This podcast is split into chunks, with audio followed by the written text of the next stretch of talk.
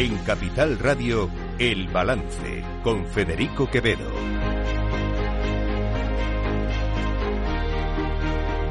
Señoras y señores, buenas noches, bienvenidos este martes 23 de enero de 2024, son las 8, una hora menos en las Islas Canarias.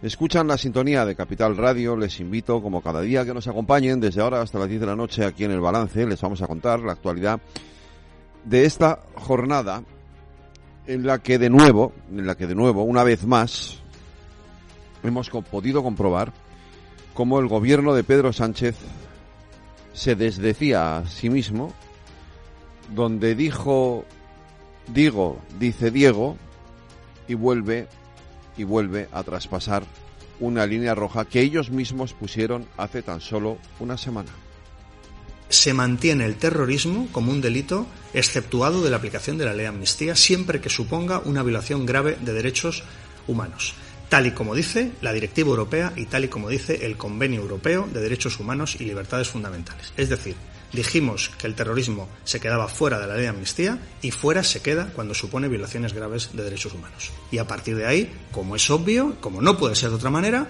pues son los jueces y magistrados de nuestro país quienes aplicarán la ley de amnistía si le digo que la ley lo que hace es una amnistía a todos los comportamientos relacionados con el proceso independentista. No hay nada fuera del proceso independentista que quede amnistiado.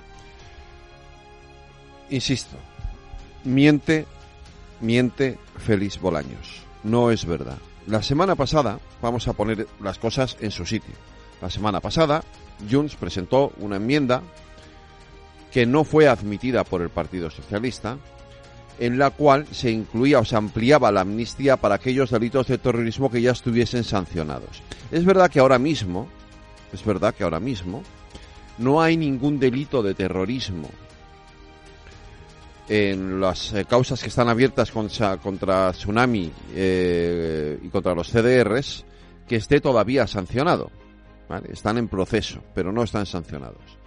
Luego, con la redacción actual de la amnistía, sin necesidad de incluir esa enmienda, ya los 12 eh, procesados por los CDR y los otros 12 procesados por Tsunami Democratic estarían libres con la actual ley de amnistía, incluido el propio Puigdemont. Pero Junts per Catalunya, por si acaso, por si acaso, por si en el trámite de la, de la aprobación de la ley de amnistía, teniendo en cuenta además que el Partido Popular va a hacer todo lo posible por retrasarla en el Senado, pues si en ese trámite la justicia decidiera sancionar, introdujeron esta enmienda, o quisieron introducir esta enmienda. El PSOE dijo que no, porque obviamente un delito de terrorismo que ya esté sancionado no debe de ser amnistiado. Bueno, pues hoy se han comido la enmienda. Hoy sí han incluido esa enmienda de Junts per Cataluña. ¿Por qué? No lo sabemos. O nos lo imaginamos, porque aquí quien manda, manda quien manda, ya lo sabemos. Manda un señor que se llama Carles Puigdemont, que está en Bruselas. Pero lo cierto es que lo han hecho, se lo han tragado. y la excusa la excusa es que no son delitos de terrorismo graves. El gobierno considera que son graves aquellos que afectan a los derechos humanos. Miren, delitos de terrorismo todos son graves. Todos. Podemos, si, acaso, podemos debatir o podemos discutir sobre qué es delito de terrorismo. Y yo no soy un jurista, yo no me atrevo a decir si son o son no son delitos de terrorismo, pero con la actual legislación lo son que es la misma legislación que consideró delitos de terrorismo los delitos perpetrados por la Cale Borroca y consideraron organizaciones terroristas a los que a las organizaciones que estaban detrás de aquella Cale Borroca, les recuerdo, Harrai, Haiku, Segui, etcétera, etcétera. Es decir, como Tsunami Democratic, como los CDR, etcétera, etcétera. Aquello eran delitos de terrorismo, esto también. Pero porque es nuestra legislación. Insisto. Luego podemos abrir el debate sobre si hay que cambiarla o no hay que cambiarla. Me da igual, ese es otro debate. Pero la legislación es la que es en este momento. Y esa legislación dice que son delitos de terrorismo. Y los delitos de terrorismo son graves, sí o sí. Lo diga Bolaños o lo diga el Papa, me da igual. Son delitos de terrorismo. Y Bolaños miente miente descaradamente, se les cae la cara de vergüenza a este gobierno, tragando y admitiendo todo lo que dice Junts per Catalunya, hasta el punto de llegar a afirmar cosas tan increíbles como las que afirmaba ayer la nueva portavoz del Partido Socialista, Esther Peña.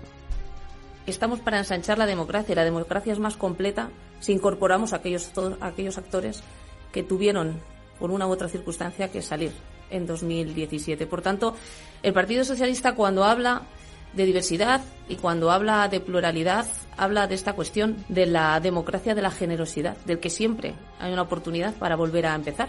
Y esto parece muy romántico, pero no lo es. Es real y esta oportunidad significa mejorar la vida de catalanes y catalanas y destensionar eh, el resto de los territorios también en, en la relación entre nosotros, ¿no? ¿Que tuvieron que irse? ¿Cómo que tuvieron que irse? Pero si salieron corriendo. Pero si huyó escondido en un maletero o en la parte de atrás de un coche. ¿Pero cómo que tuvieron que irse? Es que... eh, eh, o sea, esto de haberle comprado el relato al, al- al independentismo ya empieza a ser humillante. Pero ensanchar la democracia, ¿qué significa ensanchar la democracia? ¿Me lo puede explicar alguien? ¿Cómo se ensancha la democracia? ¿Qué significa? Es una palabra, es un, es un- este, este argumento hueco, vacío, absurdo, estúpido, que no va a ninguna parte. ¿Ensanchamos la democracia? ¿Cómo ensanchamos la democracia? ¿Dejando de catalogar delitos? ¿Amnistiando delitos? ¿Aceptando lo que diga el independentismo a cambio de siete votos? ¿Así se ensancha la democracia? ¿De verdad? ¿Esto es lo que nos están haciendo creer? ¿Es una broma de mal gusto? ¿Es una tomadura de pelo? ¿Es una humillación al resto de los españoles? ¿De qué va este gobierno? ¿De qué va? Porque esto es inexplicable. Y fíjense que, que creo que he demostrado muchas veces capacidad de comprensión y de aceptación de muchas cosas, pero hombre, todo tiene un límite, ¿eh? Todo, todo tiene un límite.